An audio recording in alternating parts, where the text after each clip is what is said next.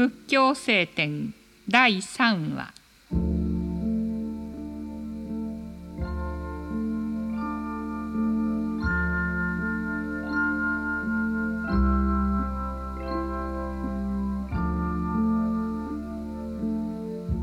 人々は欲の火の燃えるままに華やかな名声を求める。それはちょうど香が香りつつ自らを焼いて消えてゆくようなものである。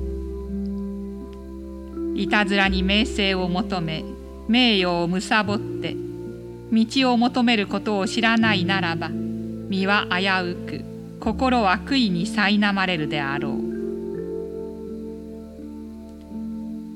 名誉と財と色かとを貪り求めることはちょうど子供が刃に塗られた蜜をなめるようなものである。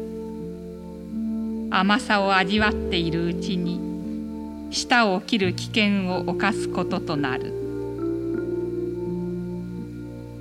愛欲を貪り求めて満足を知らない者は松明を掲げて風に逆らいゆくようなものである。手を焼き身を焼くのは当然である。むさぼりと怒りと愚かさという三つの毒に満ちている自分自身の心を信じてはならない。自分の心を欲しいままにしてはならない。